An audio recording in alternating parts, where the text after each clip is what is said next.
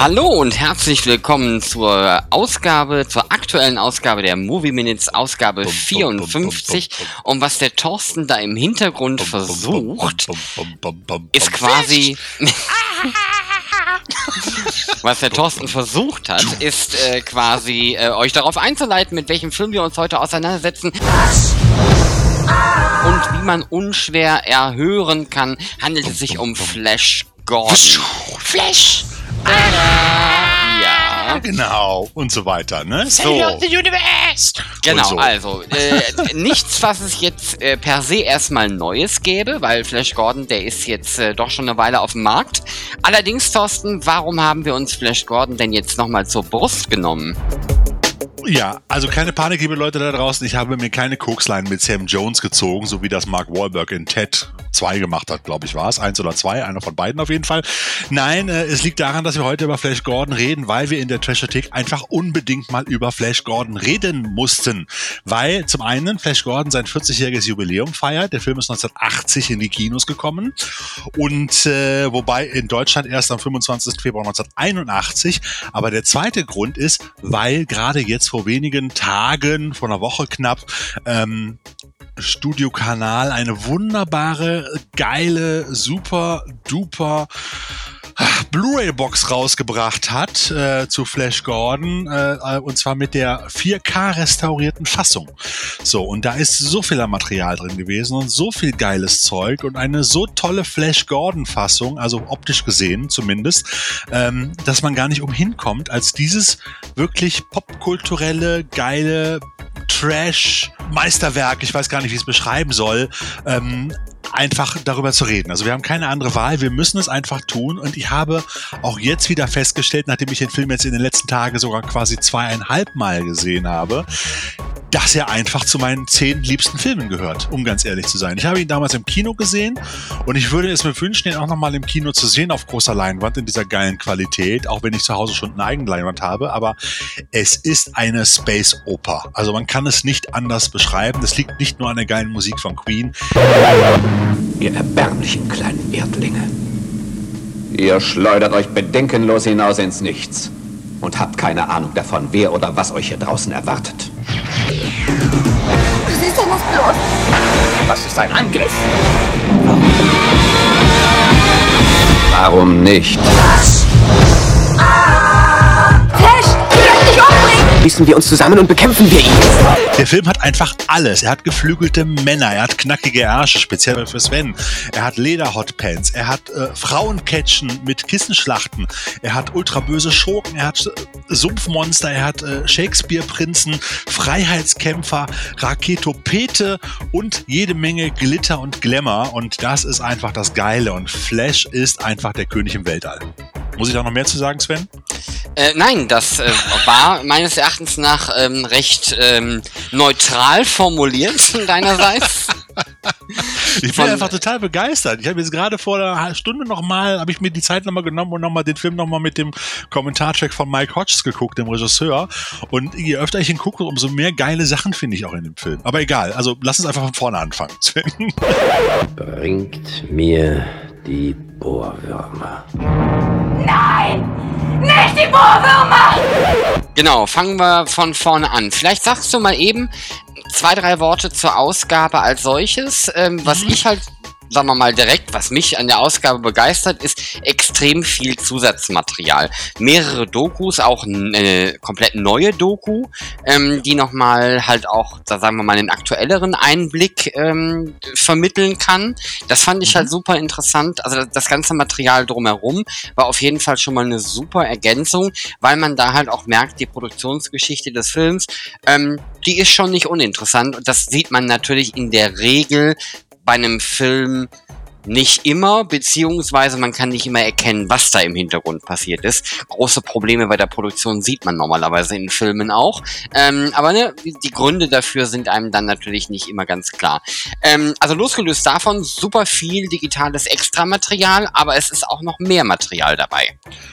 Ja, also ich muss ganz ehrlich sagen, das, was Studio Kanal da in, in, in einen kleinen Schuber gepackt hat, in so ein Digipack in einem Schuber, ist schon grandios. Mit einem kleinen Minuspunkt, aber da komme ich zum, gleich noch drauf. Also man findet in dieser, in dieser Box erstmal drei Blu-Rays.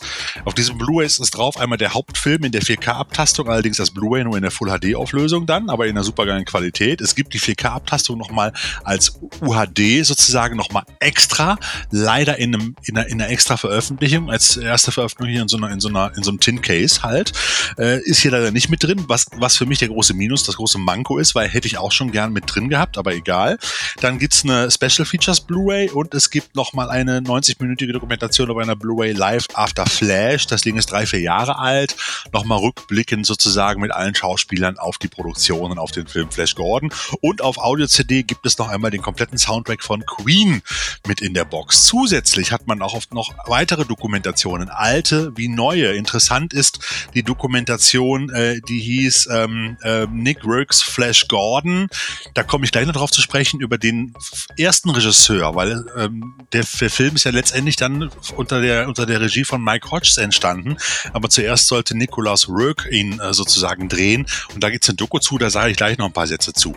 Dann an analogem Material, also auch noch Trailer, ähm, kleine Schnipsel, Ausschnitte, ähm, Interviewschnipsel, alles Mögliche, jede Menge Material da drauf. Eine Folge der der 1978er Zeichentrickserie Flash Gordon ist da mit drin und und und. Also ihr findet jede Menge Material. Es ist ein Comic-Strip-Booklet drin zu den alten Comics von äh, Alex äh, Raymond.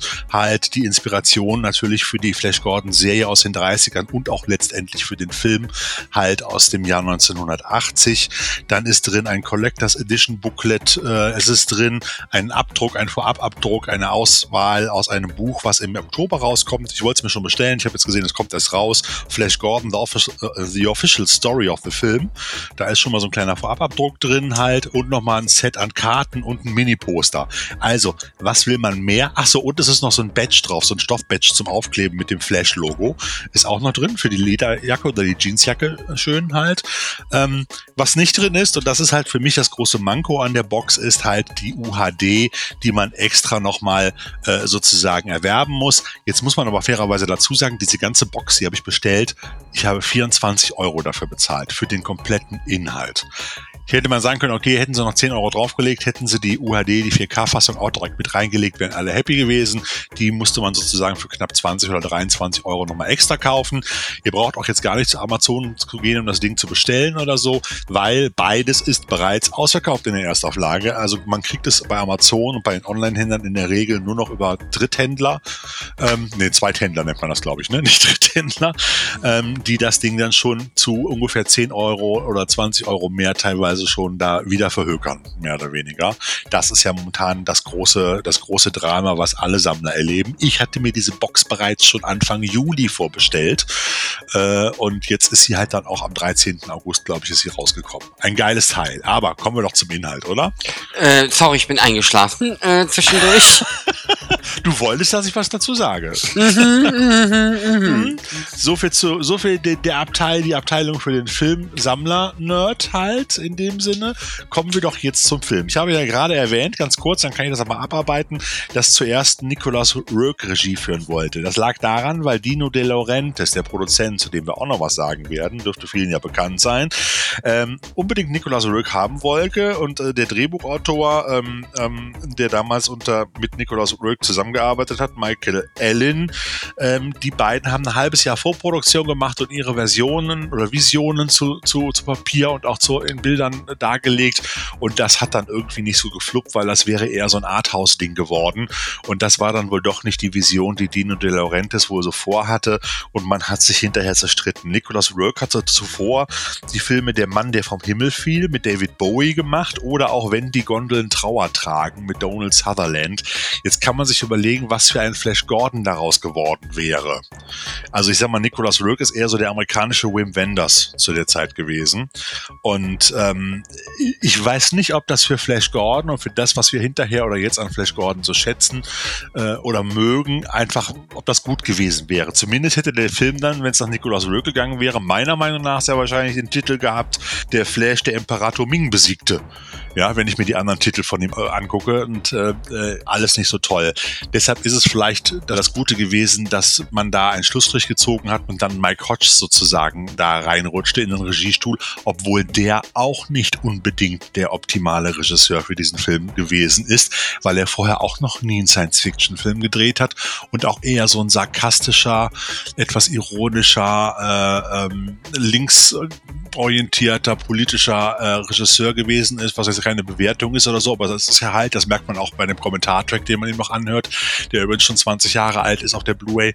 Ähm, er hat vorher so Filme gedreht, übrigens einer meiner absoluten Lieblingsfilme, ähm, Get Carter, das Original mit Michael Caine, halt ähm, ein absolut knallharter Action-Krimi, den man sich unbedingt mal angucken sollte aus dem Jahr 71, dann direkt danach wieder mit Michael Caine Malta sehen und sterben.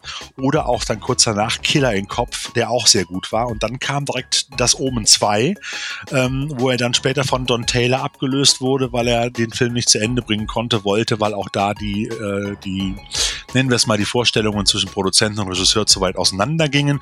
Und dann rutschte er quasi in Flash Gordon rein und hat sich gesagt, komm, bevor ich jetzt die nächsten Jahre arbeitslos bin und als schwieriger Regisseur gelte, mache ich doch lieber schnell Flash Gordon.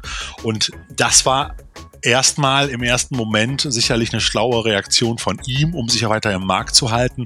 Auf der anderen Seite aber führte das natürlich auch dazu, dass er und der Produzent Dino De Laurentiis sich am Anfang immer ganz gut zerschritten haben. Die haben sich dann irgendwann zusammengerauft und das Endergebnis lässt sich ja auch sehen.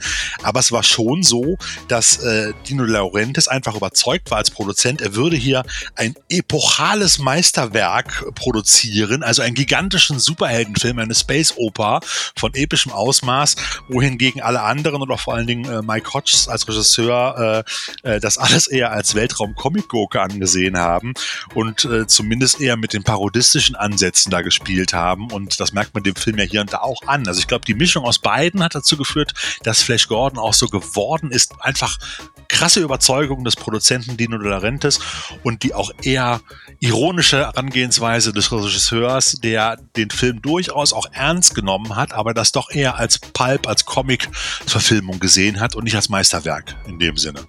Und das ist halt eine, eigentlich eine ganz spannende Geschichte. Fun Fact an dieser Stelle. Eigentlich wollte ursprünglich George Lucas die Rechte zur Verfilmung ja. von ähm, Flash Gordon haben. Die konnte er sich aber nicht leisten und äh, deswegen hat er dann halt sein eigenes Ding gemacht und ähm, mhm. manche Leute sehen da durchaus die ein oder andere Parallele an der ja. einen oder anderen Stelle. Laurentiis hatte bereits die, die, die, die ähm, Rechte, äh, als George Lucas sie erwerben wollte und hatte nicht die Kohle, ihm die abzukaufen, weil er sie auch nicht abgegeben hat, genau. Und es gibt viele, viele Querverweise halt, auch wo, wo man viele äh, Verweise bei Star Wars auch zu Flash Gordon sieht. Genau, das ist der Punkt. Ähm, schon wieder sind wir bei Star Wars irgendwie. Wir könnten nächstes Mal einen Star Wars Podcast aufnehmen. Nein. ja. Also wir, wie wir denn, haben wie ist denn dein Fall, Eindruck, ja. Sven? Du hast den, äh, den, habe ich eigentlich die, habe ich eigentlich die Inhaltsangabe vorgelesen? Nein, ne? Nein, Also die ich ist mein- auch jetzt, die ist jetzt auch einfach überflüssig, Thorsten. Wer jetzt noch Ach komm, dabei ich mach's noch mal ist, der ganz kurz für die Film. Leute, Nein. die es noch. Doch, das sind ja nur vier Zeilen. Wir nehmen diesmal nur die, die auf der Box steht, weil die ist wirklich sehr witzig. Beziehungsweise, äh, ich habe das Gefühl, die hat jemand geschrieben, der den Film nicht gesehen hat, aber egal. Unser Planet wird attackiert. Nur einer kann die Zerstörung verhindern. Footballspieler und Superman Flash Gordon. Zusammen mit Dr. Zarkov und der Reiseleiterin Dale Arden fliegt er in einer Rakete zum Planeten Mongo. Dort herrscht der unbarmherzige Kaiser Ming. Wird jemals Kaiser gesagt? Egal. Äh, genau, herrscht er zusammen mit seiner Tochter Aura. Flash und seine Begleiter geraten in einen Strudel fantastischer Ereignisse. Es hört sich für mich so an, als hätte Dale als Reiseleiterin diese Reise zum Planeten Mongo organisiert, in der Zarkov und, äh, und Flash dann sozusagen gewollt dahin fliegen. Oder? Ja, ja, so ist das. Schon ein bisschen strange. Egal. Also, die Geschichte ist ja jetzt auch keine Überraschung. Also, jeder sollte mal von Flash Gordon gehört haben. Aber wie ist denn dein Eindruck? Was würdest du denn sagen, was hat dir bei dem Film am besten gefallen? Und was fandest du am schrägsten? Das ist tatsächlich ein bisschen schwierig, weil ähm, das ist so ein Film, der sich irgendwie für mich der Bewertung entzieht. Der ist einfach so jenseits von Gut und Böse, in Anführungsstrichen, ähm, dass er einfach, der funktioniert genauso, wie er ist. Und ich, könnt, ich könnte mich da jetzt gar nicht wirklich auf irgendwas einlassen, würde ich Okay. mal sagen. Schwierig. Also ich finde ja jetzt im Nachhinein, das fällt einem so als Kind ja gar nicht so auf. Mir ist die Ausstattung enorm nochmal aufgefallen. Jetzt gerade auch in der 4K-Abtastung fällt das natürlich noch mehr auf als auf dem ehemals vorher verwaschenen VHS-Bild und der eher doch äh, überschaubaren DVD-Veröffentlichung. Naja, die angestellten 30 Schneider und Schneiderinnen, die mussten ja auch schließlich, äh, die haben halt einen Output, ne? Und den musstest du halt auch unterbringen. Also es war schon eine Menge, oder? Also äh, das, was Set-Designer und Kostümdesigner Danilo Donati da vom, vom Stapel gelassen hat, das war schon, schon ziemlich strange. Also muss ich ganz ehrlich sagen. Es gab übrigens bei dem Kommentartrack auch den netten Kommentar von Mike Hodges, dass er Flash in ein paillettenbesticktes Shirt mit viel weiterem Brustausschnitt stecken wollte, wo man wesentlich mehr Brusthaar gesehen hätte und alles. Und das hat dann Mike Hodges doch zu verhindern gewusst, weil er dann nicht wollte, dass Flash dann zu absoluten Gurke wird. Halt. Ich will ja nicht meckern, aber Sam Jones hatte überhaupt keine Brusthaare. Ja, mehr oder weniger. So Also, ein paar hatte ja. er. Ja, ist ja, ja. egal. So. Aber er hat ihn zumindest, äh, stell dir mal, stell dir mal vor, in so einem Paillettenoberteil. Also, super, jetzt muss ich die ganze Zeit an die Brusthaare von Sam Jones denken. Vielen lieben Dank dafür. Aber weiter im Text. Versuchen wir das mal zu ignorieren. Ähm, Ja. Wir haben so ein bisschen, ähm, der Film hat insgesamt eine extrem interessante Entstehungsgeschichte und Probleme und Herausforderungen an diversen Fronten, die man nicht immer nur als Chance verstehen kann an der Stelle. Mhm. Ähm, wir haben uns ein bisschen darüber unterhalten, dass quasi der Regisseur ausgewechselt wurde, weil Mhm. ähm, da quasi das mit der Vision nicht so passte. Ähm, wir haben aber auf den Extras, äh, die es äh, bei, bei den Dokumentationen, die es zu sehen gibt, haben wir auch erfahren, dass das gleiche für, naja, nicht den gesamten Bereich der, Sch der Schreiber, Schreiberinnen galt, sondern dass aber auch da Verwerfungen stattgefunden haben und da ebenfalls quasi Austausche also stattgefunden haben. Ja, ich finde gerade, dass Michael Allen, der Autor, auch unter der Nicolas Roeg-Version in der ersten Variante von Laurentis, da in dieser Dokumentation halt Nick Roeg's Flash Gordon eigentlich kein gutes Blatt dran gelassen hat. Also ich finde, äh, also ich muss ganz ehrlich sagen, ich habe diese, diese Dokumentation geguckt und hatte die ganze Zeit so das Gefühl, ich gucke mir hier eine Dokumentation an über Leute, die nach 40 Jahren immer noch nicht verwunden haben, dass ihre Versionen nicht umgesetzt worden sind. Also Nick Rook könnte da, ist da jetzt nicht drin hervorgekommen, aber zumindest der Autor hat da unwahrscheinlich viel vom Leder gezogen und äh, hat an dem Film auch echt letztendlich kein wirklich gutes Haar gelassen, so wie er jetzt da steht. Und ich finde, das ist immer so schlechter Verlierer-Style irgendwie so in der Richtung. Sich nach 40 Jahren dann noch hinzusetzen in so eine Dokumentation und dann auch vom Leder. Man kann ja darüber reden, dass man damals nicht einer Meinung war und dass das alles nicht so gelaufen ist, wie man das gewollt hätte. Aber ich finde, da muss man doch auch irgendwo Frieden schließen. Hattest du nicht das Gefühl, dass er da noch eine Rechnung offen hatte? Nee, bisschen? tatsächlich nicht, weil ähm, Ja? ich, also dass er natürlich nicht begeistert vom Endprodukt ist und von der Version, okay, das, das bringt er zum Ausdruck. Ich finde, das kann man auch, weil gerade bei so einem, bei so einer Dokumentation interessiert mich genau das. Ich, ich will bei der, bei einer Dokumentation will ich auch über die Schwierigkeiten Bescheid wissen. Und es ist halt. Ja, kann man ja machen. Ich finde es Hm? halt auch unglaublich interessant zu sehen, durch so ein Verhalten, wie du beschrieben hast, wie schwer das für, ich sag mal, Künstlerinnen und Künstler sein kann, auch nach Jahren noch, wenn das halt nicht so funktioniert. Ich will nicht sagen, dass das jetzt prinzipiell das beste Verhalten ist und ob das gut für sein Karma ist, kann ich auch nicht beurteilen. Mich als Dokumentationszuschauer hat das allerdings sehr begeistert. Ich fand das hochinteressant. Hm, Okay. Interessant war ja auch die Geschichte, dass, dass äh, Sam Jones sich ja auch mit Dino De Laurentiis ähm, ähm, zerstritten hat. Dino De Laurentiis ist natürlich auch... Moment, Moment, Moment, Thorsten. Bevor wir zu Sam Jones wechseln an der Stelle. Ich habe, also Ja. abgesehen davon, liebe Zuschauerinnen, Zuschauer, Zuhörerinnen. Zuhörerinnen und Zuhörer, was auch immer. Auch wenn das die Movie Minutes sind, diesmal gibt's sie nur zum Hören, genau. Ja.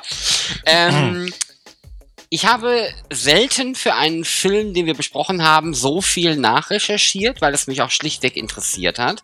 Ähm, das, das war allein schon mal ein Riesenspaß an der Geschichte. Meine Recherchen haben mich aber noch nie in die Tiefen pornografischer Inhalte geführt, beziehungsweise pornografische Inhalte ist auch ein bisschen hart. Im Zuge meiner Recherchen zu äh, Flash Gordon und Sam Jones ist mir nämlich aufgefallen, ist jetzt kein gut gehütetes Geheimnis, ähm, dass Sam Jones 1975 vollkommen nackt in einer Ausgabe des Playgirl zu sehen war. Mm. Und ich sage euch. Ja, also bevor, bevor Sam Jones ähm, quasi ähm, mit Stock und Speer den Kampf äh, in Flash Gordon selbst aufgenommen hat, hat zumindest sein Speer vorher auch. An anderer Stelle schon mal für Aufsehen gesorgt. So, nachdem ich das untergebracht habe, was ich Ja, unbedingt, unbedingt wollte, ähm, kommen wir doch jetzt mal dazu, dass ähm, zwischen ihm und äh, Dino De Laurentiis äh, es dann doch Probleme gab irgendwann. Ja, wo du gerade bei den schlüpfrigen Themen warst, lieber Mhm. Sven, da möchte ich auch noch kurz darauf hinweisen, dass es auch eine Flash Gordon-Variante im Softsex-Bereich gibt. Halt. Und zwar heißt die Flash Gordon, aber Flash dann nicht mit A, sondern mit E. Und zwar gibt es da sogar zwei Teile von, die es sogar auf einer Doppel-DVD gibt. Das Problem ist, ich habe äh, den ersten Teil noch nie zu Ende gucken können, äh, weil man irgendwann Augenkrebs kriegt. Ähm, der Film ist übrigens aus dem Jahr 1974, glaube ich, also noch vor Flash Gordon von Dino De Laurentiis und hält sich natürlich auch sehr stark an die Vorgaben des Original-Comics, auch wenn naja, guckt's euch selber an, wenn ihr es gucken wollt. Es ist eine feuchtschlüpfrige Geschichte mit Raumschiffen, die aussehen wie Penisse. Wobei auch da gibt es ja in dem 80er-Film auch sehr viele Andeutungen. Es gibt ja sehr viele, sehr viele Phallus-Symbole. Es gibt unwahrscheinlich viele sexuelle Andeutungen. Der Film versprüht auch eine, finde ich, oftmals eine sehr, äh, ich will nicht sagen erotische, aber doch zumindest sexuelle Atmosphäre in vielen Sachen. Es gibt auch unwahrscheinlich viel nackte Haut zu sehen. Die Kostüme sind auch sehr, ich sag mal, für die, für die äh, Darstellerinnen größtenteils sehr unvorteilhaft geschnitten, für die Zuschauer vorteilhafter, wenn man das mal so nett ausdrücken darf. Und äh, der ganze Film spielt auch oftmals mit doppelbödiger Bedeutung so ähm, und das führt auch dazu, dass der Film natürlich auch bei bei auch bei den Erwachsenen ganz gut angekommen ist und nicht nur bei den Teens, die das gar nicht so gesehen haben, sie wahrscheinlich damals zu dem Zeitpunkt. Aber wir wollten zu, wir wollten zu Sam, Sam Jones kommen. Genau, Sam Jones, ich habe es ja vorhin auch ganz kurz erwähnt, hatte vor kurzem, vor kurzem, vor einigen Jahren noch seinen Gastauftritt als Sam Jones äh, in Ted 1 und 2. Ich weiß nicht, wer die Filme kennt. Hast du die gesehen, Sven? Äh, Mit ich Mark ich habe sie tatsächlich nicht gesehen, aber ich weiß, worum Unbedingt es angucken. geht. Ne? Unbedingt angucken, ist total geil. Ich habe Tränen gelacht, ganz ehrlich. Ich habe da als erst auch keinen Bock drauf gehabt, den zu gucken. Und als dann, als dann diese geile Szene, also der ist generell sehr unterhaltsam, aber für, für uns Nerds die, die absolute Offenbarungsszene, wie Mark Wahlberg auf die Party kommt, weil sein, sein sprechender Teddybär auf so einer Party ist und dort Sam Jones trifft und er weiß ja, Mark Wahlberg ist ein Riesenfan von Flash, auch ein Nerd und ein Riesenfan und ruft ihn an, Sam ist hier und dann treten die sich gegenüber und dann gibt es eine gigantische, geile Fantasieszene. Ich habe Tränen gelacht, egal, wo Mark Wahlberg und Sam Jones zusammen auf dem Raketoped in den pinkfarbenen Himmel rasen.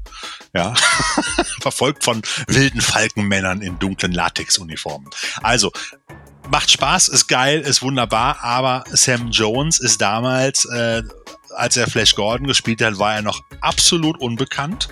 Ähm, er ist entdeckt worden von der, ich glaube, es war die Schwiegermutter von Dino De Laurentiis äh, in einer in einer Fernsehshow und dann hat man ihn ganz schnell gecastet und hat gesagt, okay, der kann nicht besonders gut spielen, aber der sieht aus wie Flash Gordon, der ist super, den nehmen wir.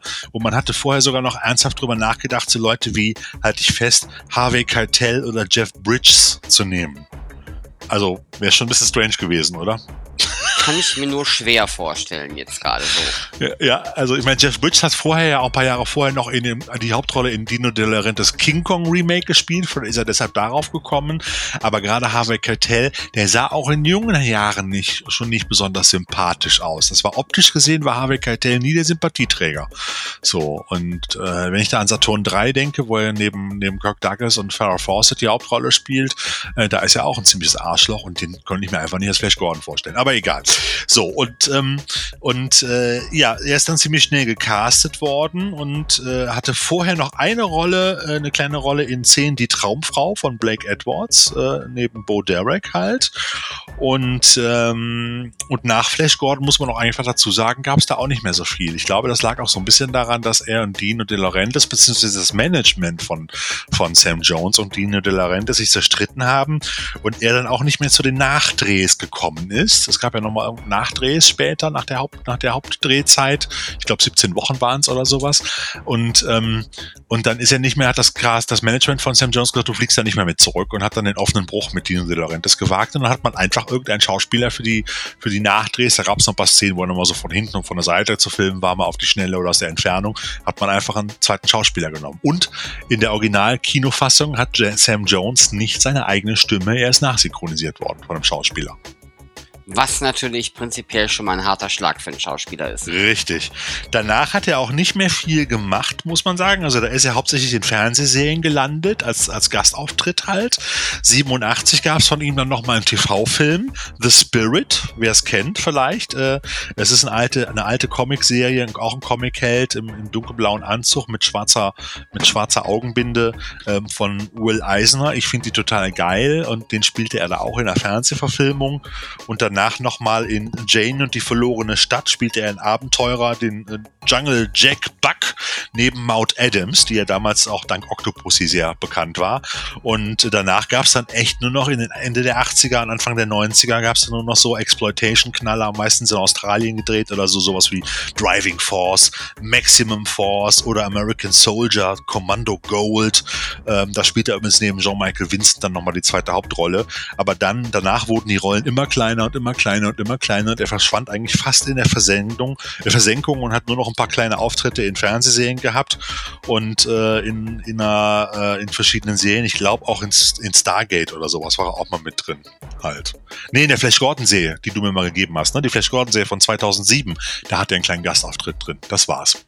Ja, das ist eigentlich schade, weil er hätte durchaus mal noch Potenzial gehabt, aber Sam Jones war natürlich an, zu dem Zeitpunkt damals, als Flash Gordon gedreht wurde, eigentlich auch für, nicht nur für, für Dino De Laurentiis, auch für Mike Hodge und für alle anderen eigentlich der perfekte Flash Gordon, weil er, wie Sie so schön gesagt hatten, auch so eine gewisse Naivität ausströmte, die damals Superhelden ja immer zugeschrieben wurden. Das Gutgläubige, das gute Herz, die etwas naive äh, Persönlichkeit, jemand, der einfach voll davon überzeugt ist, das Richtige zu tun und äh, auch mit voller Fairness geht. Es gab sogar Diskussionen mit dem Regisseur auch, wo er als Flash Gordon, also Sam Jones als Flash Gordon dann jemanden niederschlagen sollte von hinten und er sagte, nein, also sowas würde Flash Gordon nie machen. Also der hat das mit voller Inbrunst gespielt und das merkt man ihm auch an. Also ich finde das schon, das ist schon eine geile Abziehbildchen-Ikone, sage ich mal so eine Abziehbildchen-Performance von so einem Superhelden. Mhm. Hast du denn noch was zu Sam Jones, außer dem Playgirl-Auftritt? Entschuldigung, das, das, war, das war ja wohl legendär, dieses, äh, dieses Snippet an Informationen. Jetzt bitte ich dich mal. Nee, tatsächlich, ähm, das ist, glaube ich, das, also was in der Doku halt relativ interessant ist, dass halt auch die Probleme, die er hatte, weil er halt keine Rollen mehr bekommen hat, äh, dass das auch mhm. alles geschildert wird. Ich fand, das war eine sehr persönliche Doku, ähm, wo er auch, ja. glaube ich, mit sich selbst sehr ähm, ja nicht nur hart, aber auch sehr offen und ehrlich ins Gericht gegangen ist, ähm, auch bezüglich dieser Geschichte mit Dino De Laurentiis. Ähm, das, das fand ich sehr interessant. Also mir haben fast die Dokus besser gefallen als der Film. Also nicht wirklich, aber ich, ich liebe das einfach. Ich liebe so gut gemachte Dokus und ähm, da ist halt in Bezug auf Sam Jones ist dann natürlich halt auch einiges drin. Also mit dem Set kann man sich ein schönes Wochenende machen, glaube ich. Also das, da hat man wirklich eine Menge Material. Da kriegt man den ganzen Samstag auf jeden Fall mit durch, zum Beispiel, und kann also richtig eintauchen. Jetzt muss man aber nochmal am Rande parallel zu Flash Gordon auch sagen, dass du, lieber Sven, und das ist auch jetzt, das eine ist das Schöne, das andere ist so ein bisschen das Traurige oder das Schmerzerfüllte, dass du, lieber Sven, im Auftrag der Trashothek Sam Jones ja mal auf der Comic-Con in Dortmund interviewt hast. Du hast ihm, bist ihm, also wir sind ihm persönlich begegnet, aber du hast das Gespräch geführt geführt und hast ihn da fünf, sechs, sieben Minuten interviewt. Wie war denn, und der, der persönliche Eindruck war doch eigentlich ganz gut, oder? Der persönliche Eindruck war äh, wirklich gut. Ähm, ich hatte überhaupt sehr viele gute Gespräche an dem Tag, unter anderem mit äh, einem der Doktoren. Ja. Ähm, hust, hust an der Stelle. Ähm, das ist jetzt ein kleiner Insider. Jedenfalls, ähm, nein, ich fand, fand den ähm, extrem äh, angenehm, ähm, extrem sympathisch, aber auch das kommt ja in der, in der Doku Doku nochmal raus. Und das muss ich tatsächlich sagen, das hat mich extrem begeistert, ähm, dass, dass Sam Jones so eine, so eine Herangehensweise hat, wenn er auf einer Comic-Con ist, dann ist er für die Leute da. Die Leute zahlen Geld. Also er sagt irgendwann mal, die Leute zahlen Geld, um mich zu sehen. Also auch im Hinterkopf, dass sie natürlich auch andere sehen wollen. Aber vor allen Dingen, wenn man jetzt über Fotos und sowas spricht, die Leute kommen hierher, zahlen Geld, um mich zu sehen, dann muss ich ihnen auch meine Aufmerksamkeit schenken. Die hat er uns ja auch geschenkt. Die hat er uns auch geschenkt äh, für dieses Interview. Und wenn man aber auch weiß, wie, wie schwierig so der ein oder andere Star dann auch sein kann im Umgang, Ja. ähm, dann finde ich sowas immer sehr erfrischend. Der, also quasi, ich, ich bin vollkommen dafür, dass, dass Leute Privatsphäre haben und so, ne? Also auch äh, Filmstars. Aber der Punkt ist, wenn man auf so eine, auf so eine Comic-Con geht oder so, dann sollte man zumindest so ein Mindestmaß an, ich sag mal, Verbindlichkeit oder so aufbringen gegenüber den Fans.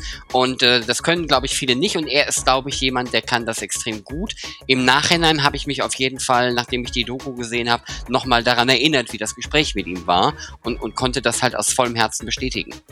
So, jetzt muss ich ja die Hosen runterlassen. Es werden viele direkt gucken, wo ist denn das Treasure Tick Interview von Sven mit Sam Jones bei, im Treasure Tick Kanal bei YouTube. Es ist nicht da. Warum ist es nicht da? Weil der liebe Thorsten, als das Interview gemacht wurde damals, meistens ist es ja so, dass ich die, Sachen immer sofort danach aufarbeite in den nächsten ein, zwei Wochen und die auch online stelle. Wir haben es damals nicht geschafft, weil wir irre viel zu tun hatten. Oder ich habe es nicht geschafft. Dann habe ich die Daten immer hin und her geschoben und irgendwann habe ich sie auf eine Archivfestplatte geschoben, nach dem Motto, machst du mal irgendwann zu Svens Geburtstag fertig und, und lädst ihn erst zu seinem Geburtstag hoch. Und jetzt in der Vorbereitung zu Flash Gordon fiel mir das wieder ein und ich dachte, boah geil, kannst ja noch Ähm, mal gucken. Scusi, heißt das, ich kriege kein richtiges Geschenk? Nee, Doch, du kriegst schon noch ein Geburtstagsgeschenk. Okay. Wollte ich nur mal fragen. Wie, wäre das nicht das Geschenk gewesen für dich? Jetzt mal bitteschön.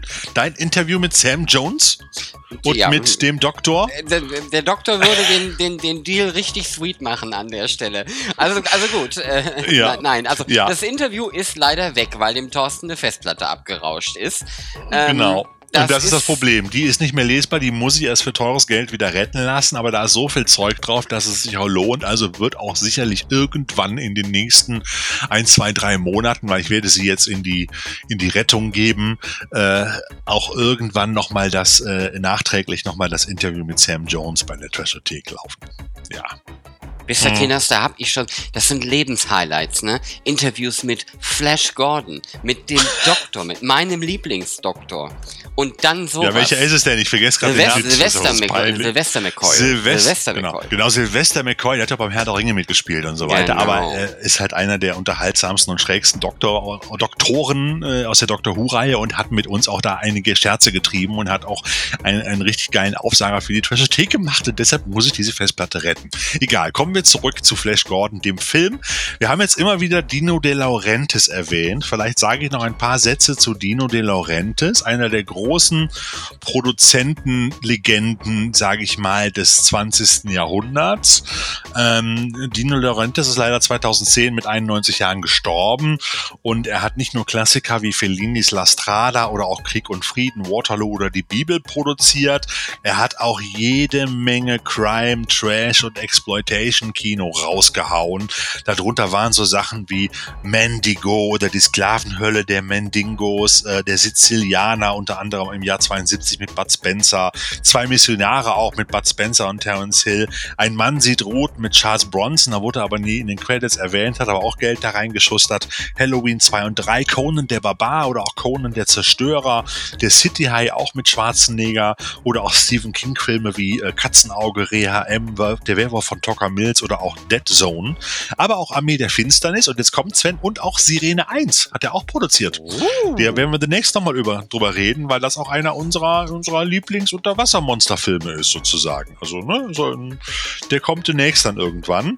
Und er hat natürlich auch äh, Orca der Killerwahl, hatten wir ja auch vor kurzem mal im Zuge mit Ennio Morricone auch drüber gesprochen und mal kurz erwähnt. Oder er hat 1976 gerade schon erwähnt King Kong, das Remake, äh, das Oscar-prämierte, zumindest für die Special Effects äh, Remake äh, produziert, wo Rick Baker damals King Kong selber gespielt und auch die Effekte gemacht hat. Und ein, was viele nicht wissen, ein Sequel davon aus dem Jahr 1986, also zehn Jahre später, King Kong lebt gibt es auch noch mit Linda Hamilton in der Hauptrolle.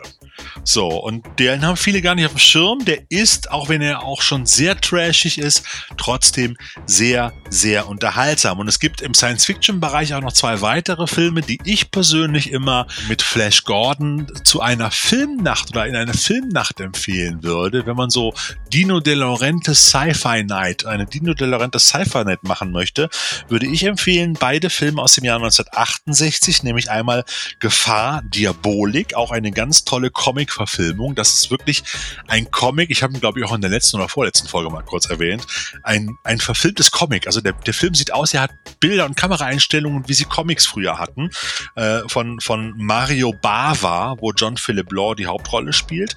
Und auch der große Klassiker 1968 mit Jane Fonda, Barbarella. Und äh, das sind beides Filme, die würden auch hervorragend noch zu dem zwar zwölf Jahre später erst äh, produzierten Flash Gordon passen, aber gerade wenn man Barbarella guckt und sich dann Flash Gordon auch die Szenen anguckt, wo Flash Gordon da mit Ornella Mutti durchs Weltall fliegt und äh, sie ihn, ihn da so ein bisschen anbaggert in der kleinen Rakete vor diesem pinkfarbenen, roten, äh, wunderbaren Pulp-Hintergrund, das sieht fast aus wie bei Barbarella. Also da ist unwahrscheinlich viel dabei und äh, da hätte ich fast gesagt, das ist der gleiche Setdesigner. Ich habe nochmal nachgeguckt, war er aber nicht. Das war, das war nicht Donati. Aber es ist sehr nah dran. Es gibt, also da gibt es schon optisch auf jeden Fall eine ganze Menge und auch von, von, von der Schrägheit der Filme eine ganze Menge Parallelen.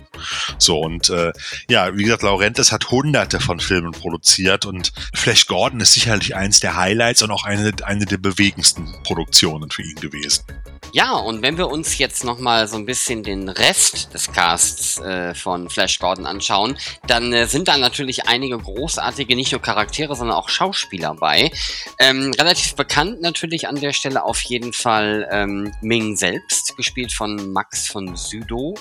Ähm, ja, das, wie, wie nennt man so jemanden? Eine, eine Ikone oder ein Thorsten, Ja, ne? Das ist schon Gigant. Gigant, äh, Gigant seiner, seiner äh, Zunft, in Anführungsstrichen.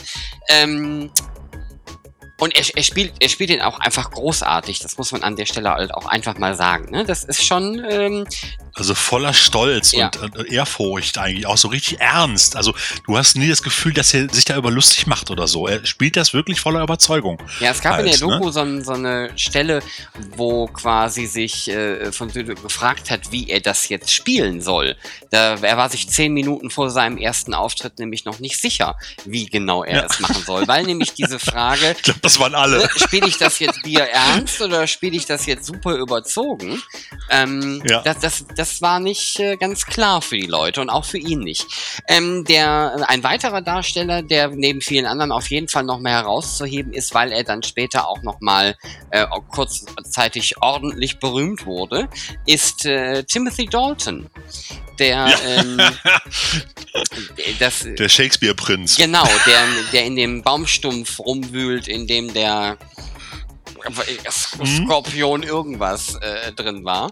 Ähm, ja, äh, Timothy Dalton natürlich dann später, lass mich nicht lügen, Thorsten, zwei James Bond-Filme, ne? Richtig, Zwei, richtig. genau. Der Hauch des Todes und Lizenz zum Töten Genau. genau. Timothy Dalton, ähm, den, den weiß man heute, glaube ich, wieder, also vor allen Dingen als Bond, weiß man ihn heute wieder mehr zu schätzen. Damals äh, war das mal so ein kurzzeitiger Todesstoß fürs Franchise. Ähm, Ich fand den immer gut. Ja, aber Um er kam weder bei den Einspielergebnissen äh, noch bei den Fans kam er halt äh, sonderlich gut an, so dass es dann tatsächlich auch nur für zwei Bond-Filme gereicht hat, bevor dann ein paar Jahre später und also mehr als dieser übliche Zwei-Jahres-Zyklus, den man irgendwann mal angepeilt hatte, ähm, musste dann Pierce Brosnan übernehmen, der ja sowieso ursprünglich für Bond äh, angedacht war zu der Zeit und weil er Richtig, nicht konnte, richtig. weil er nämlich, was hat er nochmal gemacht? Remington Steel. Remington genau, Steel, Remington Steel genau, da kam man nicht raus genau. aus dem Vertrag. Und danach sahen dann die Remington Steel-Folgen immer irgendwie sehr Bond-mäßig aus. Er musste immer im Smoking rumrennen, noch mehr als vorher. Und die Musik war sogar an Bond angelegt. dann, in der Staffel danach. Das war irre. Ich kann, konnte mich noch gut dran erinnern, an die Zeit, weil ich auch damals Remington Steel-Fan gewesen bin. Und ich fand die Serie einfach immer sehr unterhaltsam. So. Ne? Also es war schon ziemlich strange damals. Ja, auf jeden Fall. Äh, deswegen äh, durfte dann Timothy Dalton ins Rennen, den wir halt äh, aus Flash Gordon dann auch schon schon kennen. Ich glaube. Ja, und auch aus Rocketeer zum Beispiel. Ja. Ne? Rocketeer hat er mitgespielt. Und seit neuestem, oder nicht seit neuestem, aber seit einiger Zeit hat er einen ganz neuen Charakter. Er ist nämlich seit 2010 ist er Mr. Pricklepants. In Toy Story. ah, das äh, hatte ich, habe ich irgendwie Das ist der überlegt. bayerische Igel im Ach, Deutschen. der. der wird im Original von Timothy Dalton Den habe ich die gesprochen. Tage sogar noch gesehen, Toy Story, und äh, das habe ich nicht Ja. erkannt. Aber gut.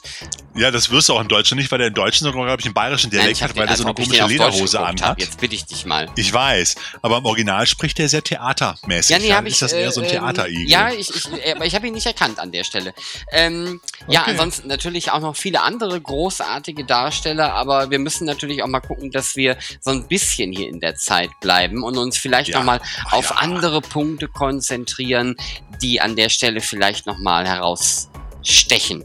Ich habe noch zwei Sachen. Also Mel Melody Anderson war ja eigentlich nur in TV-Serien unterwegs, sowohl vorher als auch nachher, muss man nicht viel zu sagen. Die hat ja auch dann nach Ausgabe im Kommentartrack von Michael Hodge einen Immobilien, nee, einen Investmentbanker geheiratet und sich dann mehr oder weniger zur Ruhe gesetzt. Lebt heute in New York. Das war ja die Dale. Und zu Max von Südow, das fand ich halt das Spannende, weil ich habe nochmal nachgeguckt. Er hat in dieser Zeit eigentlich, äh, vor Flash Gordon hat er eigentlich fast ganz wenig Trash gespielt, erst danach mehr halt. Aber ich finde, obwohl er dann in wirklich so Gurken gespielt hat, wie zum Beispiel bei deinem absoluten Lieblingsfilm, den hat er nämlich direkt nach Flash Gordon 81 gedreht, Flucht oder Sieg mit Michael Caine und Sylvester Stallone und Pele. Ich werde diesen Film Ja. nicht mehr los. Ich werde ihn nicht los. Er taucht Ja, alle Jubeljahre taucht er immer wieder auf. Und der ist einfach grandios. Ihr müsst ihn euch angucken. Allein die Besetzung. Pelé, Michael Caine, Sylvester Stallone und Max von Sydow in einem Film. Ich meine, das sagt doch alles. So, Regie John Huston. Aber egal. Ähm, obwohl er auch in solchen Filmen mitgespielt hat. Auch bei Conan. Er hat bei Dune, der Wüstenplanet mitgespielt. Auch noch bei Minority Report. Aber auch ganz am Anfang und auch immer sehr schwere Sachen, wie du schon gesagt hattest. Sehr ehrvolle Sachen. Er hat ja unter anderem halt auch äh, hier ähm, das siebente Siegel zum Beispiel von Bergmann hat er mitgespielt oder auch Hannah und ihre Schwestern halt. Also auch eher so die, die künstlerisch wertvolleren Geschichten. Und ich finde, trotz allem, trotz diesem, er hat diesen Spagat immer zwischen den Trash-Gurken und auch den, den ernstzunehmenden und den, den großen Rollen hat er immer sehr gut wirklich hinbekommen. Und das hat auch nie an seiner Integrität als ernstzunehmender Schauspieler irgendwie Schaden genommen. Also das fand ich immer faszinierend. Man hat ihn, der hat in so vielen Scheißfilmen mitgespielt, auch so viel Blödsinn, aber er wurde immer noch bis zu seinem Tod, der ist ja jetzt am, im, am 8. März 2020 im Alter von 90 Jahren auch gestorben, hat man ihm in Anführungsstrichen immer als den großen, den großen Schauspieler hingestellt. Was ich auch vollkommen legitim finde, weil das ist er ja auch. Aber wenn das irgendwelche anderen Leute machen, wird dann immer geschrieben, ja, der hat zum Schluss nur noch Gurken gedreht. das, sag ich mal. Und Das hat ihm irgendwie nie geschadet. Das finde ich faszinierend eigentlich bei Max von Südow.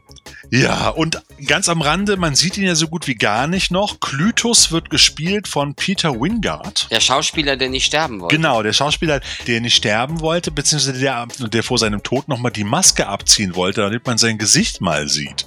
Weil Peter Wingard, das muss man dazu sagen, war er in den, in den 60ern, Ende der 60er, Anfang der 70er, war er nämlich in England sogar ein, ein, quasi fast schon ein Sexsymbol. Er spielte nämlich Jason King in der TV-Serie Department S. Die ist sehr populär, die gibt's auch immer noch auf DVD halt, kann man sich gut angucken.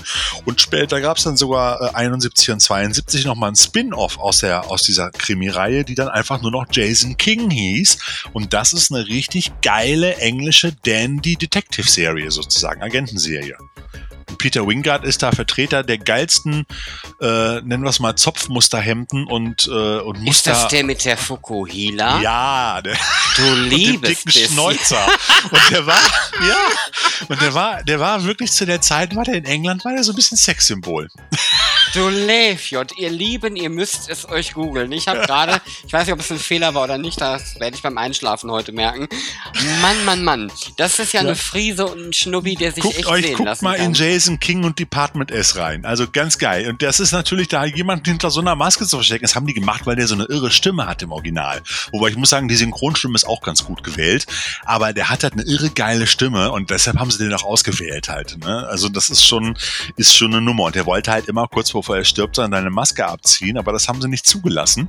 Ja, aber Und er wollte ja auch überhaupt nicht sterben, weil er ja bei der Fortsetzung so gern dabei gewesen Stimmt, wäre. stimmt. Jetzt, wo du sagst, stimmt, ganz genau. Ne? Ist schon, ist schon eine geile Nummer. Ja, Fortsetzung ist natürlich auch so eine Nummer. Hat es ja leider nie gegeben, obwohl ja der Film mit einem sehr, für die damalige Zeit noch, sehr überraschenden oder witzigen Ende einhergeht, weil es ist, bleibt ja ein bisschen offen und das steht ja auch am Ende an die End und dann taucht ein Fragezeichen auf halt. Das ist ja eigentlich ganz lustig gemacht und das kennt man aus der Zeit eigentlich gar nicht so. Das fand ich halt auch eine spannende Geschichte und als ich den Film damals auch in den Kinos gesehen habe, habe ich mir gedacht, so geil, da kommt noch eine Fortsetzung. Hat man aber dann leider Jahre drauf gewartet. Ist ein bisschen schade. So. Flash Gordon selber nochmal, vielleicht für die, die es so ein bisschen interessiert, historisch gesehen, ist ja im Prinzip der Held der Comicserie von Alex Raymond, die in den 30er Jahren erschienen ist, sozusagen als direkte Konkurrenz. Ab 34, glaube ich, kam sie raus, als direkte Konkurrenz zu der damaligen schon sehr populären Buck Rogers Reihe und äh, die auch sehr erfolgreich war. Das war so, gerade in der Wirtschaftskrise in den USA sind diese Science-Fiction- und Heldenserien ganz populär gewesen, weil die die Leute so ein bisschen von ihrem tristen Alltag abgelenkt haben. Also ist Flash Gordon vielleicht gerade zu Corona-Zeiten auch nicht gerade das Schlechteste, um ganz ehrlich zu sein, als Film. Und es gab auch dann schon in den 30er Jahren, und zwar von 1936 bis 40, die erste, erste äh, Serie. Das war damals noch eine Serie, die in den Kinos lief, sozusagen als Serial, immer in so 20, 20-minütigen Folgen. Ähm, die konnte man vor vielen Jahren, habe ich die noch als Jugendlicher damals immer beim Südwestfunk spätabends gesehen, kann ich mich dran erinnern. Da spielte nämlich Buster Crabbe damals Flash Gordon. Und der hat auch vorher witzigerweise auch schon äh, äh, Buck Rogers gespielt. Also beide Fi Fi Figuren, die damals sehr populär waren, wurden vom gleichen Schauspieler äh, gespielt. Und äh, das sind dann äh, insgesamt drei Staffeln gewesen und die kann man sich auch noch für einen Zehner knapp äh, bei, bei Studio Kanal auch auf vier DVDs in der DVD-Box holen. Und es ist lustig, ich habe die ersten drei Folgen jetzt nochmal geguckt in den letzten Tagen. Ähm, es ist von der Optik und von der Ästhetik her, klar, der Film, die, die Folgen sind in 4 zu 3 und in, aus den 30er Jahren natürlich alles noch in Schwarz-Weiß und man sieht die Pappmodelle und alles. Aber so vom Design her hat man jetzt in dem 80er Flash Gordon doch auch noch einiges von dem alten übernommen. Ich sage auch gerade mal Landesszene auf, auf dem Planeten Mongo ähm, oder ähm, ähm, auch so diverse andere Geschichten. Da sind schon auch bei den Kostümen einige Anleihen genommen worden und hat das Ganze natürlich viel farbenprächtiger und geiler und glitzernder gestaltet als damals in dieser Serie halt.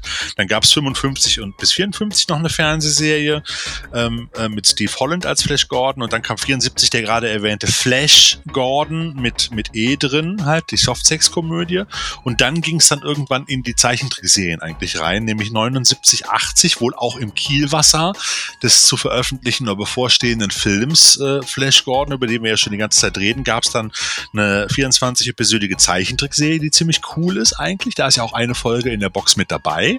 Die gibt's übrigens auch noch auf DVD, allerdings nur noch gebraucht und relativ teuer, weil sie sehr selten ist als Zwei-Disc-Set. Und dann gab's noch einmal eine Zeichentrickserie, die hattest du ja schon vorhin kurz im Vorgespräch angesprochen, Defenders of the Earth. Da ist Flash Gordon zusammen auch mit dem Phantom und einigen anderen Superhelden unterwegs, um die Erde vor Planet, äh, vor dem Übernahme des bösen Ming zu retten. Die ist auch sehr unterhaltsam und die gibt das sind 65 Episoden, die gibt's gerade auf einer Blu-ray relativ günstig, fand ich ganz lustig.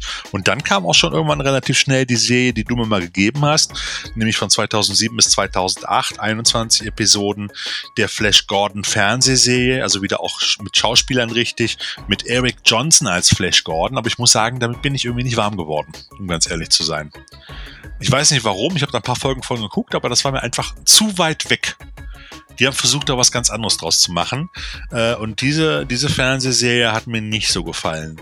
Jetzt würde ich mir persönlich wünschen, dass man einfach nochmal, vielleicht nochmal das Thema aufgreift und Flash Gordon nochmal als coole Serie irgendwann bei Netflix oder äh, Amazon oder wo auch immer mit richtig viel Kohle macht und zwar in dem Design der 80er. Das finde ich, glaube ich, ganz cool. Was denkst du? Das fände ich ebenfalls grandios an der Stelle. Äh, ich muss mich äh, kurz entschuldigen, ich habe dir nur 50% meiner Aufmerksamkeit geschenkt, weil ich nochmal eben, Entschuldigung, diesen ähm, Eric Johnson nachgoogeln musste, weil ich erinnerte mich nämlich an diese Serie plötzlich überhaupt nicht mehr. Echt? Du hast mir die gegeben. Du hast sie mal Ja, geguckt ja. und hast mir die Ja. DVD-Box gegeben. Weil du meintest, du hättest sie durch und jetzt könnte ich die haben. Und ich habe da mal reingeguckt und ich fand, das war so. Pff, ja, das war alles noch nicht Flash Gordon. So. Also ich sage es mal so, die Serie äh, findet keine Erwähnung in meinen Memoiren. Hm? Nett ausgedrückt. Ich fand die sehr blass auch. Natürlich im Verhältnis zu Flash Gordon von Mike Hodges und Dino De Laurentiis ist alles blass, muss man einfach mal so sehen.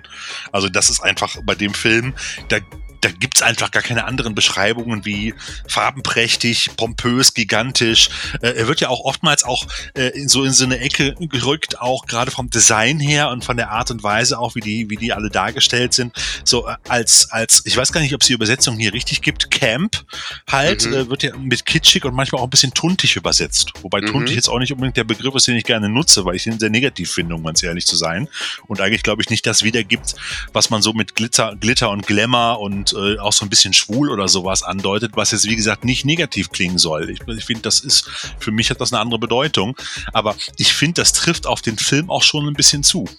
Weiß nicht, das ist so meine persönliche Empfindung halt. Und es wird aber auch überall so geschrieben. Das finde ich Also überall, ne, ich, ich, unterstelle der gesamten, dem Set-Design und den Kostümen eine gewisse Extravaganz. Äh, Ja, Das ist ein guter Begriff, jetzt- das ist gut. Den finde ich gut. Würde ich das Begriff. jetzt mal formulieren Ja. an der Stelle, die du natürlich nicht in allen Werken findest. Nee. Und ähm, äh, äh, sagen wir mal, ich glaube, ich bleibe bei dem Wort Extravaganz. Okay. So, bevor wir jetzt aber gleich zum Trashometer kommen, ähm, zum Film, weil ich glaube, wir sind eigentlich so fast durch. Ich möchte ja nochmal einen ganz kurzen Schlenker machen. Äh, Flash Gordon ist ja ein Kind, kann man ja wirklich sagen, der 80er. So, auch wenn er 79 eigentlich gedreht wurde und in den 80ern rauskam, wie gesagt, bei uns ja erst 81, da war ich gerade neun Jahre alt. Ähm, ist das, steht ja schon immer noch, eigentlich immer noch für den Begriff Science Fiction der 80er.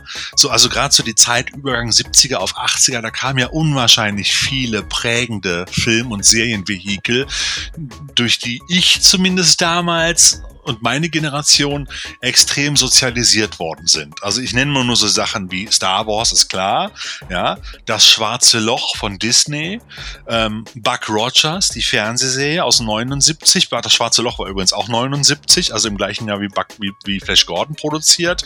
Dann gab's äh, 78 schon Kampfstern Galactica, die TV-Serie und bei uns auch den Pilot als Kinofilm, war bei Buck Rogers ja das gleiche Thema. Ähm, Captain Future auch von 78, die Science-Fiction-Serie bei uns im deutschen Fernsehen. Und dann 82 noch Tron und auch noch so Sachen wie zum Beispiel auch so Fernsehserien, die Anfang der 80er kamen, wie He-Man und The Masters of the Universe.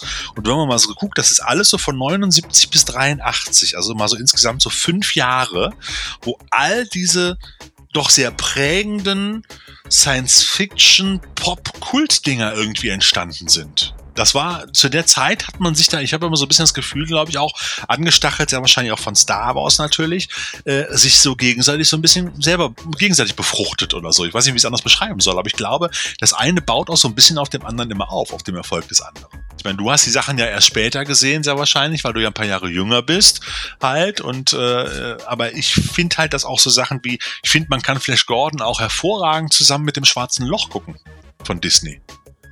Ich finde, das passt auch gut zusammen. So, von der Optik her und von allem.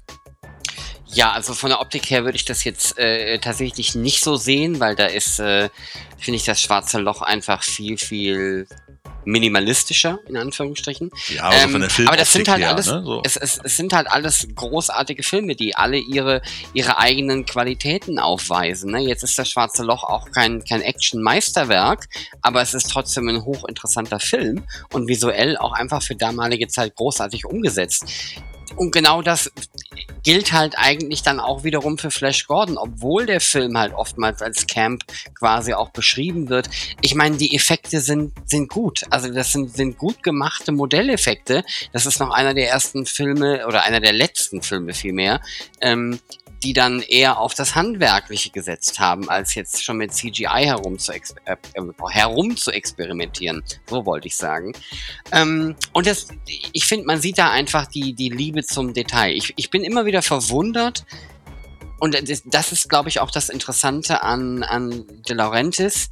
Der macht von außen, weil jetzt kriegt man ja auch nur noch von, von außen eine Sicht darauf, weil er selber ja nichts mehr sagen kann, immer so ein, so ein, so ein Hardcore-Eindruck nach dem Motto, boah, der muss bestimmt, es muss die Hölle sein, mit dem zusammenzuarbeiten, weil der so pusht, weil der so äh, seine Agenda umsetzen will und, und, und. auf der anderen Seite hat er es halt trotzdem irgendwie geschafft, ähm, ein, ein Umfeld zu schaffen und quasi auch die, den Raum dafür zu schaffen, also derartige Sets und Kostüme, sagen wir mal, wachsen zu lassen. Und ähm, ich meine, das, das, das muss ja auch quasi gemacht werden. Ne? Du musst den Leuten ja den Raum lassen, auch so kreativ zu arbeiten. Und das hat er dann doch geschafft. Und ich finde diesen, diesen Gegensatz, finde ich an der Stelle einfach sehr interessant, weil fulminant ist das ja alles, was da im Hintergrund ja. zu sehen ist.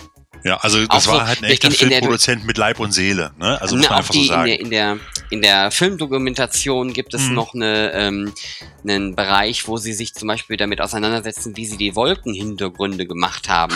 mit Farbe und, und, und. Ne? Ich meine, da redet, heute, da redet heute kein Arsch mehr drüber. Ja, aber das Geile war doch auch, das war doch ein schönes Beispiel für die Laurentis, äh, weil weil er war ja auch gefürchtet und geliebt und mit Leib und Seele. Und dann haben die über Wolkenhintergründe gesprochen. Dann ließ der aus Österreich irgendeinen Maler kommen, der hat dann eine Woche lang in irgendeinem Produktionsbüro ein Bild für 20.000 Dollar gemalt und hat denen das dann hingestellt und gesagt, so hier, das ist euer Hintergrund. Und dann sollten die das abfilmen. So, und das war halt, was Mike Hodges auch immer sagte, so nach dem Motto, normalerweise hat er die totale Kontrolle über, über einen Film, aber das macht Lies Laurentis gar nicht zu, weil er ständig mit irgendwelchen Überraschungen um die Ecke kam und genau mit solchen Nummern, auch die Sets halt von Donati, die waren gigantisch und geil, aber es war nirgendwo Platz, um die Kamera hinzustellen, zum Beispiel. Und das war halt auch so, das hat Laurentis immer wieder irgendwie angetrieben, das war das Geile, das war ein schönes Beispiel. Und dann haben sie ja das Ding mit den Farben gemacht halt, ne? Hm. Die Farben da ausprobiert. Ja, aber das ist halt, genau das ist so dieses Vollengagement und motiviert und ja, aber da hat er auch jede Menge Geld mit verbrannt, natürlich halt, ne? Da muss man auch dazu sagen halt. Und äh, ich glaube, das ist für einen Regisseur, der eigentlich gewohnt ist, eine Kontrolle über ein Projekt zu haben, auch die Hölle. Also das hat Trotz auch gesagt und er musste eigentlich den ganzen Tag, jeden Tag aufs Neue improvisieren, weil er immer wieder Überraschungen bekam und er hatte ja auch vermutet, dass der, dass der äh, Setdesigner und, und Kostümdesigner, ähm, dass der halt auch äh, das Drehbuch nie komplett gelesen hatte. Weil die Sachen, die er da bekommen hat, die passten teilweise gar nicht zu den Szenen und dann musste er sich dann hinstellen und sich mit seinem Kameramann und seinem Team dann überlegen, was er jetzt damit anfangen solle, als er auf das Set kam und so.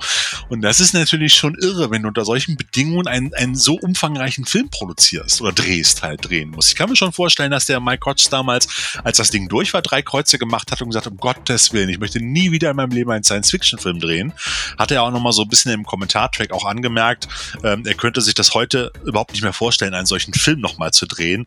Das wäre heute alles absolut bizarr im Nachgang, auch wenn er sich gerne daran zurückerinnert. Er ist dann trotz allem sehr versöhnlich und hat auch letztendlich auch in all den Kommentaren und Interviews, auch die ich so gelesen habe, auch kein wirklich kein schlechtes Wort an Dino De Laurentiis gelassen. Nicht, weil er noch irgendwie hofft, er wird da nochmal engagiert, geht ja eh nicht mehr, aber man muss, man muss Laurentiis wohl unterstellen, er hat, war Feuer und Flamme für seine Projekte und konnte sich halt manchmal selber einfach nicht bremsen. Ja, und das ist, da gibt's lustige Geschichten. Hört euch oder guckt euch einfach mal die Dokus an. Das ist, ist wirklich, wirklich, wirklich irre, was da abgegangen ist.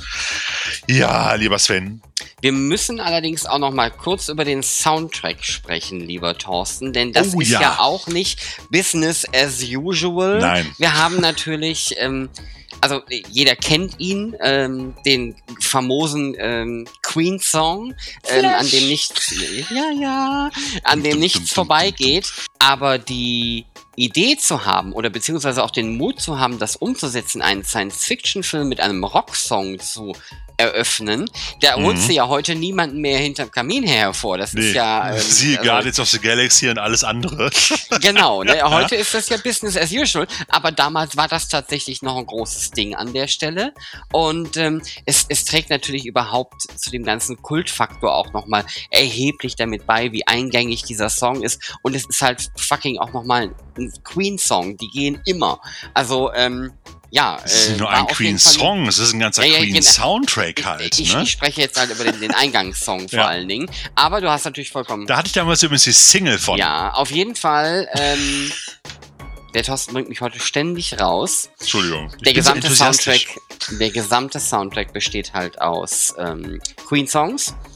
Hm. Und ähm, das macht ihn halt so besonders und äh, den kann man halt auch immer wieder mal am Rande nochmal empfehlen.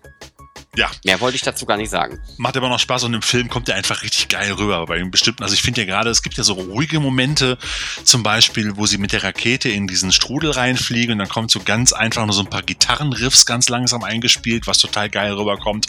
Aber richtig geht die Post ja eigentlich erst ab, wenn die Falkenmänner das Raumschiff äh, angreifen. Und dann geht dieser geile, rockige Gitarren-Soundtrack ab und dann geht's so richtig, das macht Bock. Da habe ich die Anlage zu Hause auch volle Kanne aufgedreht und das ist so richtig geil. Das ist für die damalige, da weiß ich noch im Kino, kann ich mich noch gut dran erinnern, das ganze Kino war am Toben. Das war richtig, richtig irre halt zu dem Zeitpunkt, weil das gab es nicht. Es gab zu dem Zeitpunkt eigentlich Science-Fiction-Filme so gut wie nur größtenteils mit, mit normalen äh, Instrumental, pompös Soundtrack aller Krieg der Sterne oder auch vorher schon, auch ein bisschen anders, aber es hat es so nicht gegeben. Es gab ja vorher nur Barbarella, die wir vorhin schon erwähnt haben, die hatte dann mehr so Easy Listening Musik drin. Popmusik, ne? mit viel Gesang und Tralala halt. Aber das war natürlich noch was ganz anderes, wenn da so ein rockiger Soundtrack hinterlegt. Das ist schon geil. Und ich habe mich auch bei, wo wir es gerade schon erwähnt haben, bei den Marvel-Dingern, bei Thor Ragnarok oder so ähnlich wie der hieß, ähm, habe ich mich auch manchmal an Flash Gordon erinnert gefühlt, weil da die Musik auch sehr rockig zwischendurch gewesen ist und auch sehr auch als Stilmittel nicht nur als Hintergrundmusik eingesetzt wurde, sondern auch in den Film passend eingefügt wurde. Ja, und auch sehr viel, wie, wie nennt man das, Synth-Pop der 80er? Also, ja, ähm, genau. Das passte das- einfach so. Das, ne? das passte ziemlich gut. Das war richtig cool. Ja, 20 Millionen Dollar hat das Ganze gekostet. Ähm, ähm, und äh, in den USA hat der Film allerdings nur knapp 27 Millionen wieder eingespielt. Damals war also nicht so der große Hit, weshalb wohl auch der zweite Teil dann nicht gekommen ist. Der hat sich auch nach und nach dann erst zu so einem kleinen Kultfilm gemausert. Ähm, also das muss man einfach sagen, finanziell war der Film damals für De Laurentiis zwar nicht der große Verlust, aber es war auch kein gigantischer Gewinn. Deshalb hat es auch wohl den zweiten Teil gegeben. Ich glaube, wenn der Film ein gigantischer Erfolg gewesen wäre, wäre Dino De Laurentiis auch über seinen Schatten gesprungen und Sam Jones auch. Und dann hätten die sich nochmal zusammengefunden und noch einen zweiten Teil gedreht, wenn es, wenn die Kasse geklingelt hätte. Aber der Film hat sich halt in den letzten Jahrzehnten einfach nach und nach immer mehr zu einem Kultfilm gemausert. Vielleicht auch deshalb, weil er in den letzten, ich sag mal, in den letzten 20 Jahren auch nicht so wirklich gut verfügbar war. Es gab den auf VHS hier und da, aber nicht so toll. Auf DVD erst sehr spät, auch teilweise nur im Ausland. Und äh, auf Blu-ray gab es dann irgendwann vor ein paar Jahren schon mal so eine, naja, mehr oder weniger coole Fassung. Aber so eine richtig geile Version, wie sie jetzt rausgekommen ist, muss man einfach sagen, äh, hat es bisher noch nicht gegeben. Und die Film, den, die Fassung hat wirklich eine geile Bildqualität. Ich freue mich mal darauf, die echte 4K-Fassung zu sehen auf einem 4K-Beamer. Der Kai hat einen. Da müssen wir uns demnächst nochmal zu Kai begeben und dann nochmal Flash Gordon in 4K gucken. Ähm, das ist bestimmt geil. Also man sieht zwar dem Film auch oftmals ein grobes Filmkorn an und man sieht auch in der in der in der guten Auflösung jetzt gerade auf dem auf dem äh, äh, Dschungel oder auf dem Waldplaneten sieht man sehr viel die gemalten Hintergründe jetzt auf einmal. Ich weiß nicht, ob es dir aufgefallen ist, aber mir ist es extrem aufgefallen, Mhm. dass der Hintergrund, dass die Hintergründe sehr viel gemalt waren, also auch wirklich im Setdesign nicht reinkopiert waren, sondern wirklich da war im Hintergrund eine bemalte Plane oder eine Wand und das hat man auch gesehen, weil Flash Gordon da, als er da vorbeiging, einen Schatten drauf geworfen hat an einer Stelle. So, da sieht man jetzt in der, in der, in der besseren Auflösung natürlich noch mehr als vorher in der etwas äh, un, unschärferen und verschwommeneren äh, äh, normalen Fernsehauflösung. Ähm, aber da kann man gnädig drüber weggucken. Dafür sieht das Ding immer noch ziemlich geil aus. Und es gibt, wenn man mal darauf achtet, einen dicken Filmfehler, also einen Kopierfehler, ähm, als Flash Gordon mit dem Raumschiff auf den Palast steuert und mit dem rauchenden und brennenden Raumschiff da über diese, über diese Hügelkette läuft, da sieht man in dem Rauch ringsrum den Kasten des reinkopierten Raumschiffs. Das heißt, sie haben das nicht weit genug gefilmt und der Rauch ist plötzlich mitten im Bild abgeschnitten und formt einen Kasten. So als hätte man ein Bild in, ein, in einen Filmclip reinkopiert. Muss immer darauf achten bei der Abschlussszene. Das werde ich definitiv drauf achten. Wo wir aber beim Thema Filmfehler sind, habe ich noch eine Frage. ja. Die ist, die ist mir dann nochmal gekommen. Also die Ming, nee, der Ming, Ja.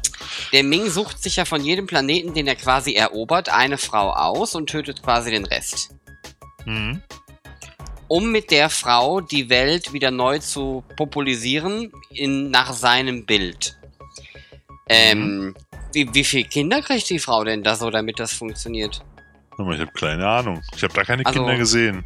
Ähm, nee, ich, ich frage mich also, wie, wie, wie repopulisiert man denn einen Planeten mit einem Männchen und einem Weibchen. Das ist ein bisschen wenig, oder? also war Äh, ja. jetzt, wo ich drüber nachdachte, das ergab nur wenig Sinn an der Stelle. Also wenn das die Sachen sind, auf die du beim Film achtest. Ups, ich reiße hier gerade ab. Hilfe.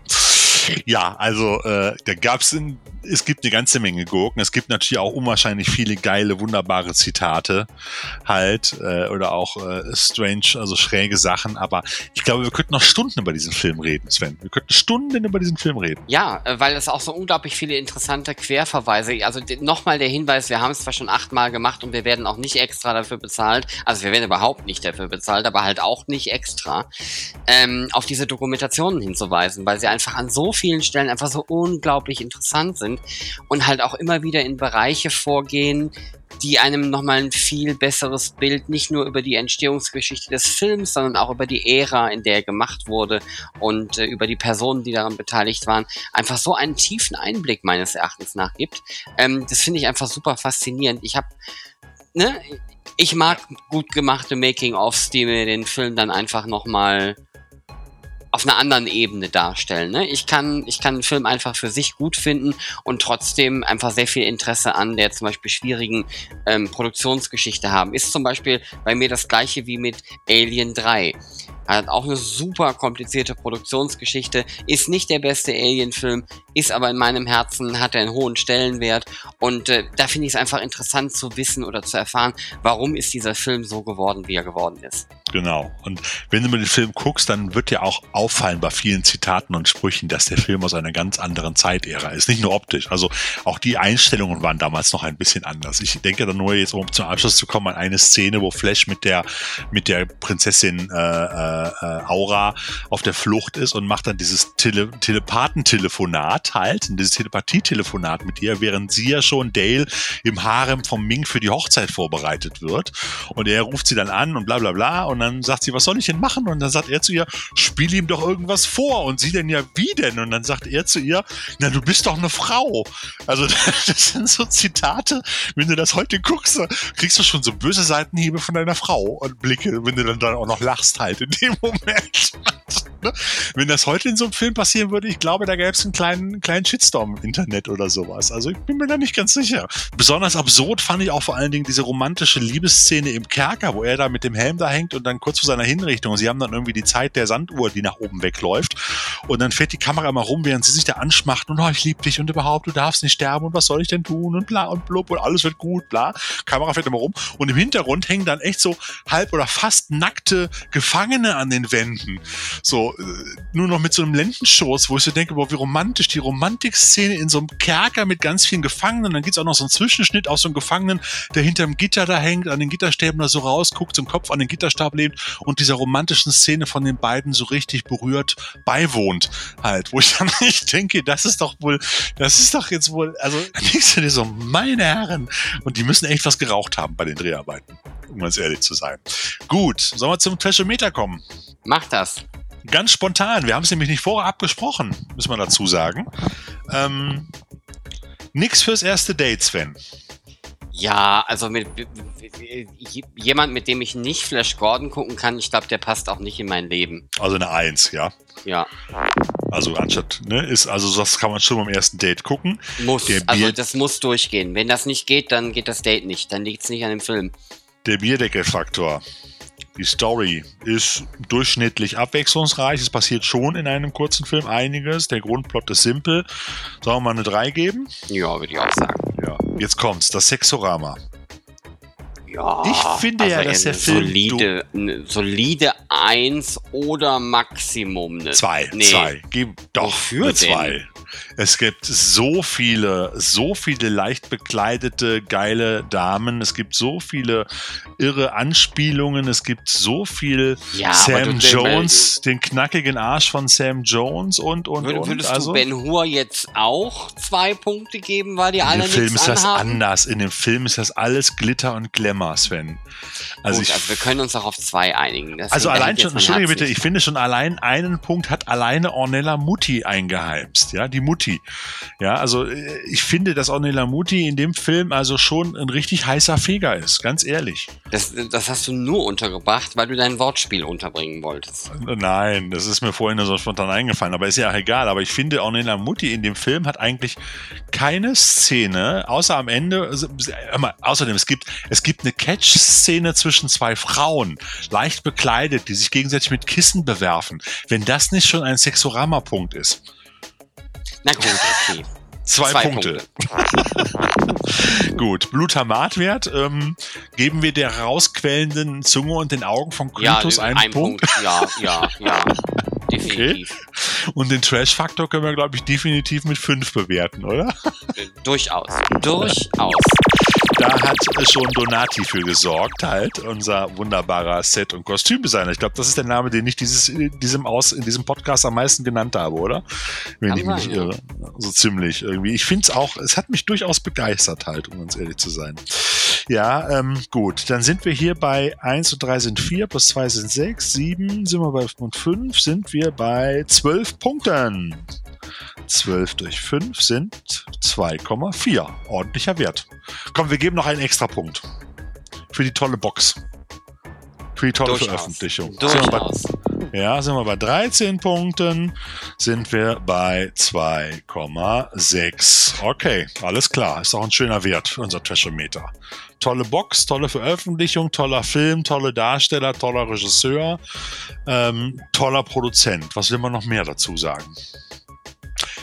Ich hätte eigentlich noch was über Spielzeug vorbereitet. Und, und, und für diejenigen, und für, nein, nein, diejenigen, die es nachgucken wollen, du hast ja gerade aufgezählt, toller und, und, und, und toller Punkt, Punkt, Punkt, Punkt, wenn man im Internet gewisse Bilder sucht. Ah, okay, alles klar. Ja, das, was ich noch erwähnen wollte, das kann ich vielleicht noch in einer Minute machen. Es gab damals zu Flash Gordon eigentlich kein, so gut wie kein Merchandise.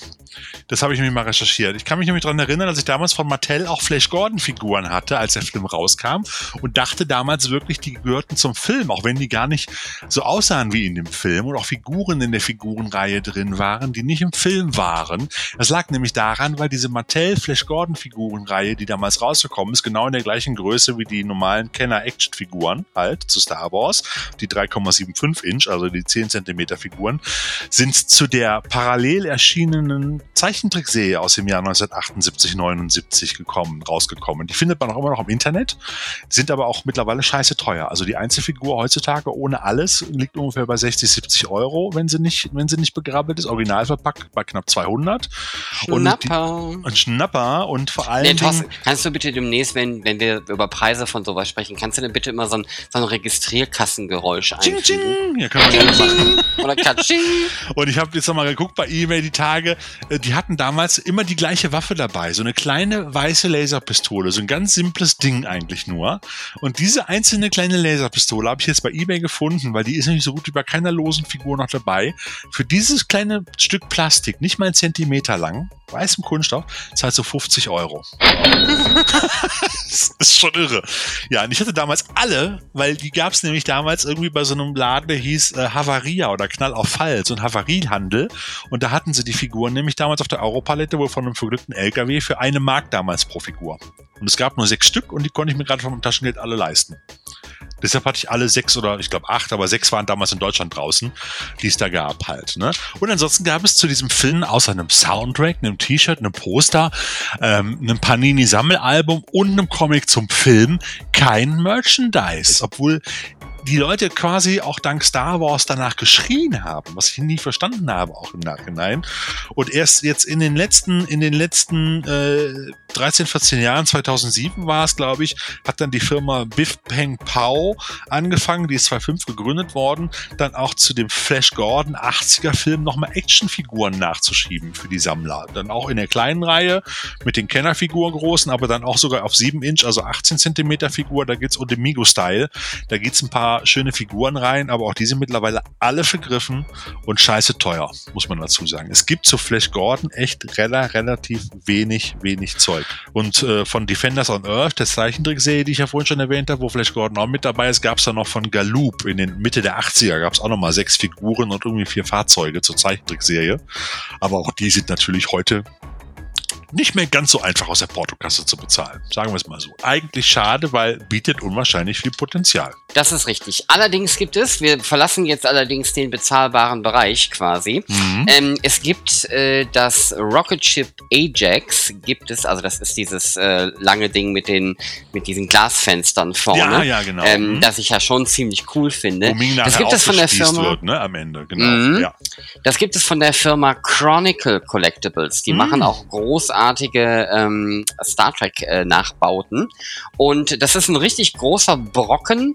Wenn ich mich nicht täusche, sind das dann, ich glaube, 31 Zentimeter lang. Ich glaube, er war ein bisschen länger, glaube ich. Ich meine, der war Oder, länger. also er wiegt auf jeden Fall 16 Pounds. Der war also länger. 8 Kilo. Ja. Ähm, dann ist das Ding wahrscheinlich, dann waren das wahrscheinlich Inches. Also Riesenteil sieht super aus, kostet dann allerdings auch 1499 Dollar oder irgendwie sowas. Aber das ist auf jeden Fall, also wenn man der ultimative Flash Gordon Fan ist, ich glaube, das gehört dann auch noch in die Vitrine. Ja, bei den Fotos, die ich mal gesehen habe davon, sieht das so aus, als wäre das so um die 50 Zentimeter lang oder sowas. Meine ich. So in der Größe. Halber Meter, 60 vielleicht auch. Dann würde das Gewicht auch hinhauen. Aber egal, sieht ziemlich geil aus. Du hast es mir ja mal geschickt halt. Und ich fand es schon ziemlich scharf, aber es ist auch ein ziemlich guter Preis. Das, das ist richtig. Ja, nichts, was man mal eben so von seinem Taschengeld, was man zu Hause bekommt, mal eben so sich leisten kann.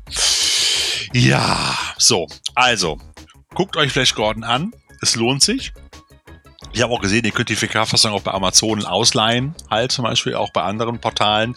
Ähm, aber wie gesagt, wenn ihr es noch schafft, irgendwie diese Box äh, für unter 30 Euro zu kriegen, habt einen Schnapper gemacht, weil ich habe jetzt gesehen, die gehen schon teilweise in 39, 49 Euro Preisbereiche hoch, obwohl das Ding, wie gesagt, bis vor einer Woche noch äh, für knapp 24 Euro zu erhalten war.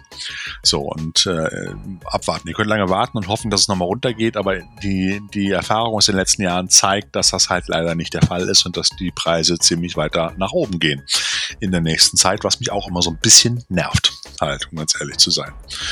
Ja, aber eine tolle Geschichte. So, jetzt haben wir über eine Stunde über einen Film gequatscht. Sven, ich glaube, das war die längste Movie Minutes Folge, die wir jemals produziert haben. Ähm, ich bin mir nicht sicher, ob ich uns dazu gratulieren soll, aber es ist jetzt erstmal Ihr so. könnt ja was dazu sagen. War es fürchterlich? War es viel zu lang? War es langweilig für euch? Oder war es genau richtig? Oder einfach wieder kürzer? Gut, Movie Minutes. Wir nennen das jetzt einfach Movie Hour, oder? Genau. Ja, ähm, ich würde einfach sagen, äh, wir verabschieden uns und ihr, ihr könnt ja auch gerne hier gerne liken, teilen, kommentieren, weil auch äh, diejenigen, die jetzt in der Movie Minutes Folge liken, teilen und kommentieren, kommen bei der nächsten regulären Trashothek Podcast Ausgabe auch mit in den Loseimer für Den wunden Umschlag.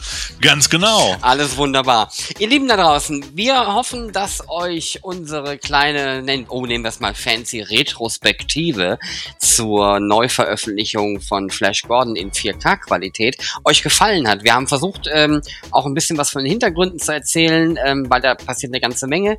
Und ähm, wir hoffen, ihr hattet Spaß. Ähm, wir freuen uns auf das nächste Mal, sei es im regulären Podcast oder bei der nächsten Movie Minutes quasi Sonderausgabe.